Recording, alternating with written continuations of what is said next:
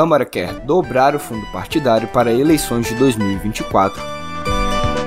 A Lesp aprova a privatização da Sabesp em dia de tumultos. E Alcolumbre confirma as sabatinas de Flávio Dino e Paulo Gonet para a próxima quarta-feira. Oi, gente, tudo bem? Eu sou Olavo Davi e, bem, acabou a temporada no futebol brasileiro. Alguns comemoram, outros choram, como eu, que fui rebaixado da Série B para a Série C e com antecedência, vejam só. Nesse limbo futebolístico, vamos falar de política? Bem rapidinho, no pé do ouvido?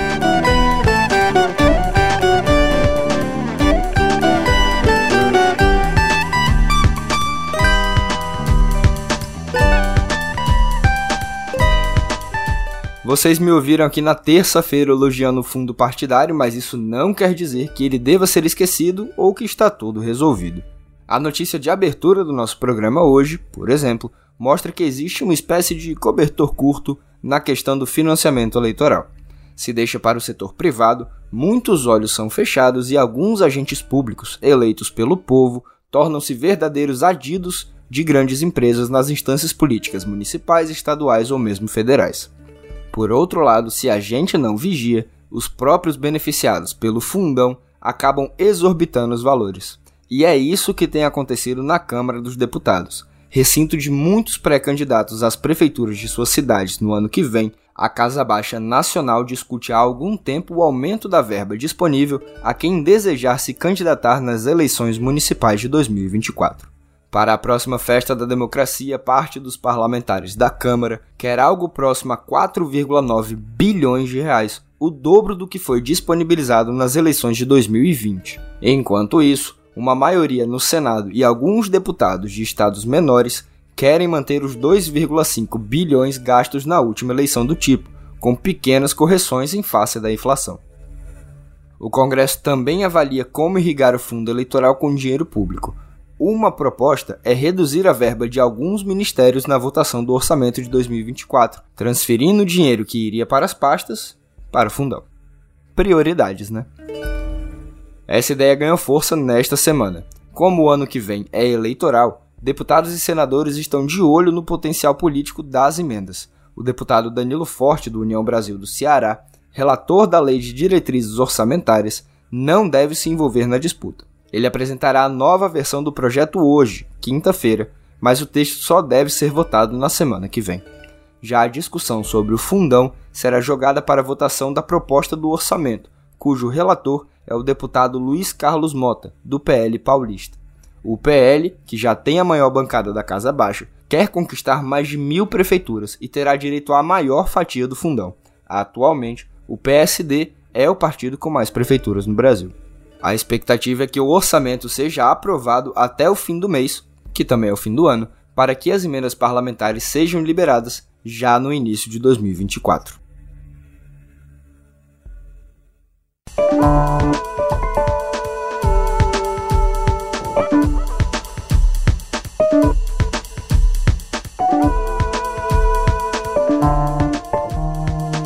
E a reforma tributária que foi alterada e aprovada no Senado voltou à Câmara e já tem previsão de apreciação no plenário da Casa Baixa, próxima semana.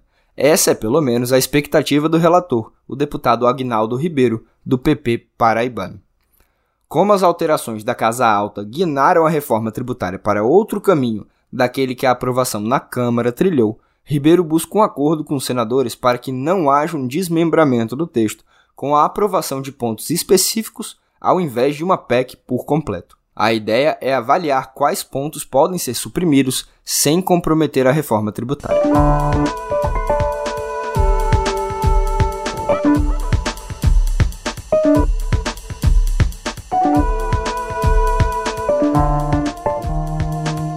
A criação do fundo de 20 bilhões de reais para manter estudantes de baixa renda no ensino médio, você sabe, mas não custa lembrar, foi feito por meio de medida provisória. Não, não é o filme do Lázaro Ramos. É uma forma precária dentro da administração de se estabelecer uma política pública. Só que ela tem que ser votada em até 120 dias, o que não aconteceu com esta norma editada pelo governo Lula. Agora, para manter o benefício, a ideia é que o fundo vire um adendo ao projeto da deputada Tabata Amaral, do PSB de São Paulo, que versa mais ou menos sobre o mesmo tema. O problema é que, assim, o governo e mais especificamente o Ministério da Educação perdem o protagonismo da medida. E às vésperas de uma eleição municipal, onde cada prefeitura conquistada conta e muito para diversos cálculos, entre eles o próprio fundo partidário, do qual falamos há pouco, qualquer louro é bem-vindo.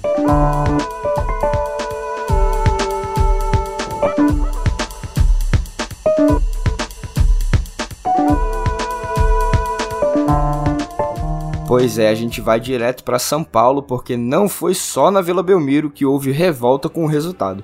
Apesar da primeira queda à Série B da história do Santos, o que a população paulista acompanhou ontem foi um quebra-pau na Assembleia Legislativa do Estado. Isso porque, nesta quarta-feira, os deputados e as deputadas estaduais deliberaram, votaram e aprovaram a privatização da Sabesp, a Companhia de Águas e Esgoto do Estado de São Paulo. Foram 62 votos favoráveis e apenas um contrário. Mas, Olavo, por que, que houve quebra-pau se, ao que parece, teve consenso na aprovação?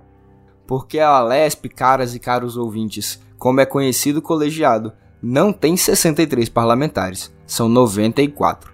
Acontece que a oposição ao governador Tarcísio de Freitas, do Republicanos, deixou o plenário da casa em protesto contra a brutalidade da polícia militar, que disparou spray de pimenta para cima de militantes presentes ao prédio.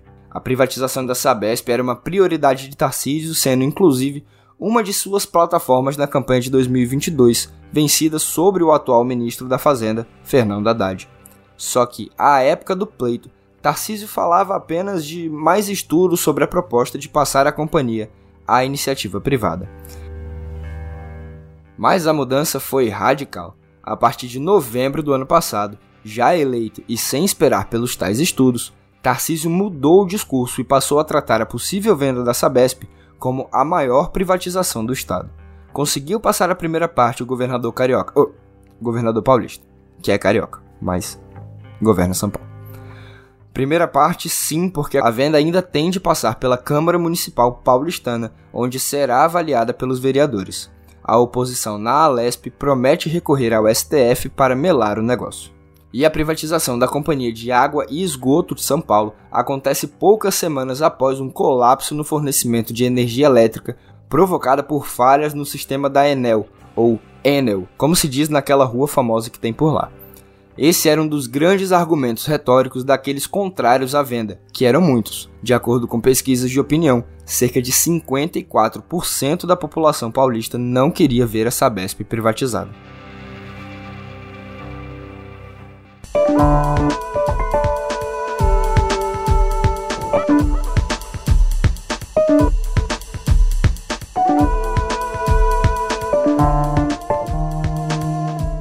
Botafoguense Flávio Dino pode até ter se amargurado com a péssima campanha do Fogão nesta reta final do Brasileiro, mas pode comemorar a confirmação de sua sabatina na Comissão de Constituição e Justiça do Senado para o cargo de ministro do Supremo Tribunal Federal.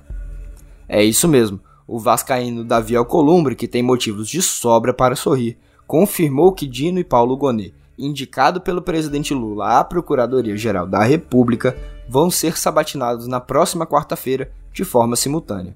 Me perdoem, mas eu não sei para que time o possível futuro PGR torce. Sendo ele do Rio, vamos assumir que, bom, não é tanto motivo assim para ele estar tá triste com o fim do Brasileirão. A ideia de sabatinar os dois ao mesmo tempo surgiu para evitar concentração da oposição em cada um dos indicados, gerando assim uma divisão nas atenções dos detratores do governo. Alcolumbre ainda não apresentou as regras da sabatina. O presidente da casa, Rodrigo Pacheco, que já revelou ser atleticano, mas que, pelo carinho da torcida do Cruzeiro, hoje não torce para ninguém, veja só, afirmou que, caso aprovados, os dois indicados serão levados ao plenário na própria quarta-feira.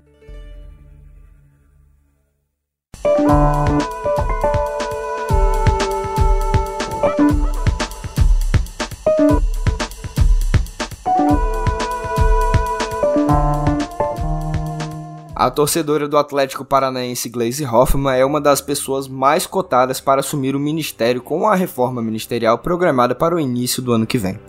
Menos mal para ela que viu seu time ficar com um burocrático oitavo lugar na Série A, garantindo ao menos uma vaga na Sul-Americana, competição que o Furacão já até ganhou.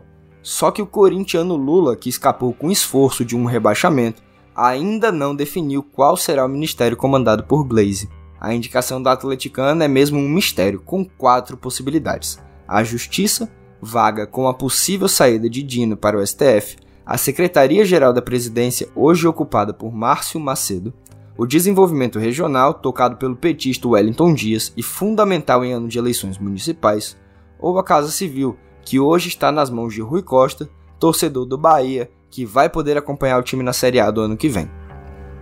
Entre os ministros palacianos, ou aqueles da cozinha do Planalto, o jargão político mais bacana aqui de Brasília, há um certo temor com a ida de Hoffman para o palácio, com acesso ainda mais direto ao presidente. É também uma forma de aumentar a influência do PT nas decisões de Lula, tornando o governo um cadinho mais ideológico.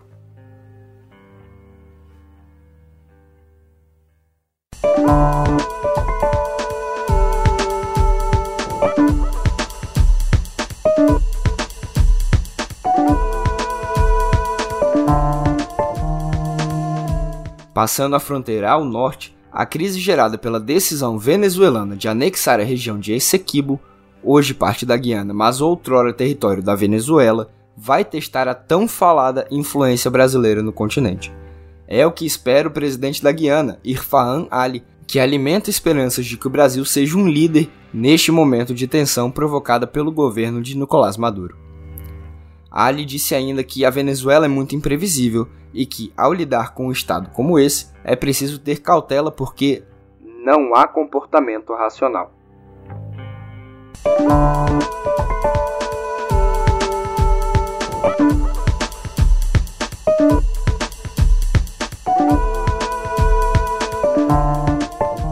Agora eu tenho dois recados para vocês. Todos sabem que os materiais que publicamos aqui no meio são um guia e tanto para entender os principais problemas do Brasil e do mundo, certo? Bom, eu acho. E ontem foi ao ar o Conversas com o Meio, nosso programa de entrevistas, com o ex-chanceler e atual assessor especial da presidência para assuntos internacionais, o Celso Amorim. Ele, que já foi eleito o melhor chanceler do mundo, conversou com nosso editor-chefe, Pedro Doria, sobre a situação na crise entre Venezuela e Guiana, essa disputa por esses equipes que acabamos de falar. Spoiler: para o ministro, o real perigo nesta história é a instalação de pontos avançados dos Estados Unidos no coração da Amazônia. Ele também contou ao Pedro como estão as tratativas para libertar o refém brasileiro sob poder do Hamas e, às vésperas da posse do argentino Javier Milei, ele falou ainda das relações entre Mercosul e União Europeia. Tá imperdível. O outro recado eu deixo para o Pedro mesmo. Vai lá, chefe. Eu sou Pedro Doria, editor do Meio. Para entrar na Guiana, o melhor caminho para a Venezuela é o Brasil. Se o Brasil é invadido pelo exército venezuelano, isso é um ato de guerra. O ditador Nicolás Maduro está botando o Brasil numa situação muito delicada. O ponto de partida está no YouTube no meio ou, se você preferir, na sua plataforma favorita de podcasts.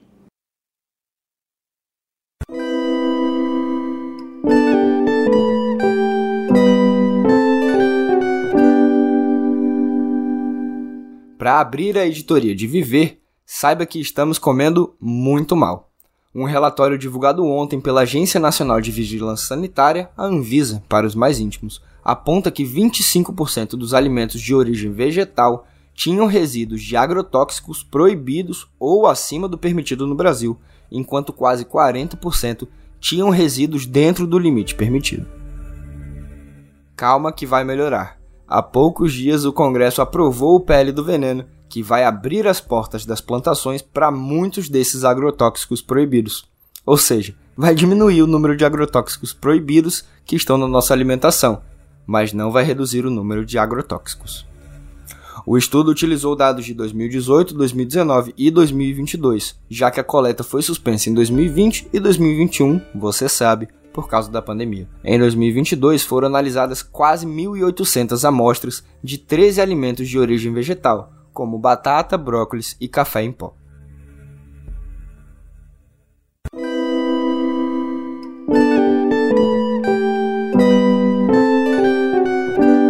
por falar em destruição do meio ambiente, a Polícia Federal deflagrou ontem, quarta-feira, a Operação Retomada 2, que visa desarticular uma organização criminosa apontada como responsável por provocar o maior desmatamento na Amazônia. Segundo os investigadores, cerca de 22 mil hectares foram desmatados por grileiros na região de Santarém, no Pará, para a criação de gado. Os agentes cumpriram 11 mandados de busca e apreensão no Pará e no Mato Grosso contra empresários, engenheiros e até servidores públicos que atuariam com uma família de pecuaristas na região, cujo nome ou sobrenome não foi revelado. A justiça também decretou o sequestro de aproximadamente 116 milhões de reais e de nove imóveis do grupo.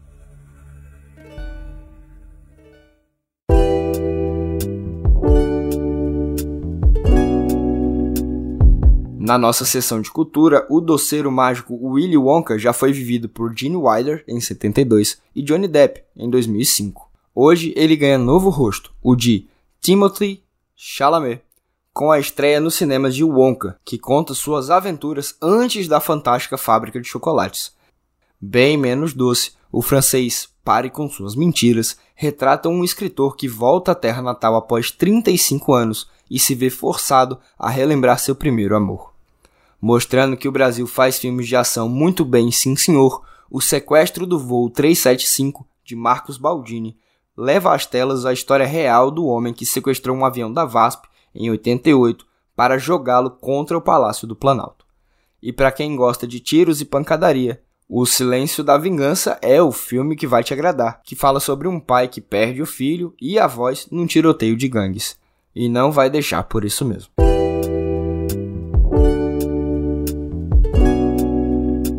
Por falar nas telonas, a Pixar decidiu levar para os cinemas seus longas lançados apenas em streaming durante a pandemia, Soul, de 2020, Red, Crescer é uma Fera, de 2021 e Luca, de 2022, poderão chegar às telonas a partir de janeiro.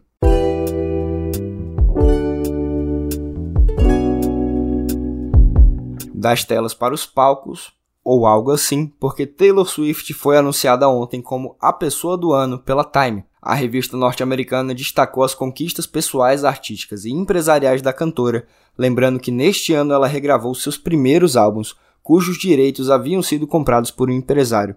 Ela também realizou a turnê mais lucrativa de todos os tempos e se consagrou como a principal contadora de histórias de uma geração inteira. A Time concede o título a quem marcou as manchetes, isso entre aspas, embora não necessariamente de forma positiva. Em 1938, o título, então chamado Homem do Ano, foi para ninguém menos que Adolf Hitler. Isso no mesmo ano que o Comitê Olímpico Internacional simplesmente decidiu fechar os olhos para o que acontecia na Alemanha e realizar as Olimpíadas em Berlim. Vejam só.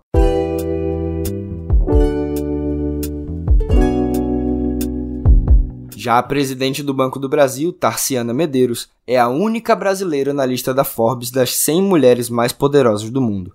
Ela ocupa a 24ª posição e aparece como um dos destaques do site da revista, ao lado de Karen Lynch, da rede de saúde CVS, e de Beyoncé. A Forbes destaca o fato de Tarciana ser a primeira mulher a assumir o banco estatal, que é o segundo maior e o mais antigo da América Latina. Taylor Swift, para variar, também aparece no ranking em quinto lugar.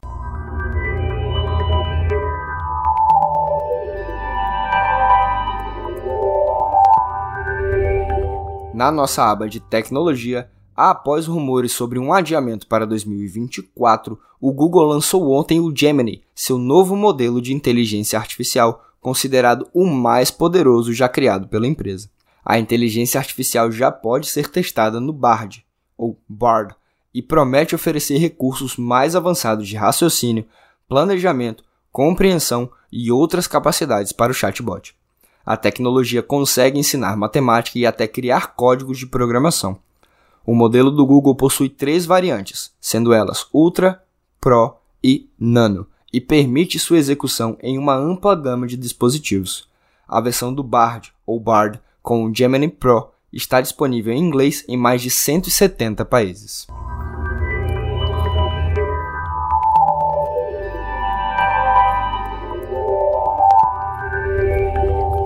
Já a Meta, a controladora de Facebook, Instagram, WhatsApp, etc., está lançando uma nova experiência autônoma de inteligência generativa na web, o Imagining with Meta, ou imagine com a Meta, que permite aos usuários criar imagens em processos semelhantes ao DALL-E, ao Midjourney e ao Stable Diffusion da OpenAI.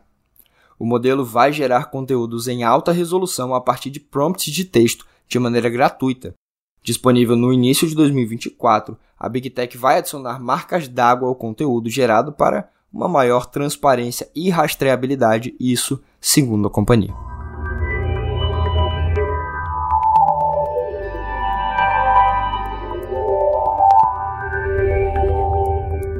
Para fechar nosso programa, um novo processo aberto pela Procuradoria-Geral do Novo México, nos Estados Unidos, alega que a Meta e seu CEO, Mark Zuckerberg, permitiram que Facebook e Instagram se tornassem um mercado para predadores em busca de crianças. A ação apresentada no Tribunal Distrital e revelada pelo Wall Street Journal mostra que os algoritmos da campanha recomendam conteúdo sexual para crianças. A investigação envolveu a criação de perfis falsos de menores de idade para testar ambas as redes da Meta. Além de encontrar recomendações inadequadas para cada conta, descobriu-se que elas também atraíam predadores sexuais. Como exemplo, o perfil criado para uma menina de 13 anos atraiu mais de 6.700 seguidores, sendo a maioria de homens adultos. Alguns deles pediram para se comunicar no privado ou os encontrarem fora das redes, enviando inclusive fotos de suas genitálias. Ao denunciar algumas dessas postagens, a Meta informou que não encontrou nenhuma violação dos padrões da comunidade. Isso me lembra muito um caso que a extrema-direita está trazendo para arrefecer a campanha de Dina ao STF, de quando ele peitou o Twitter para falar que não interessam os termos de uso da rede social. O que vale no país é a Constituição.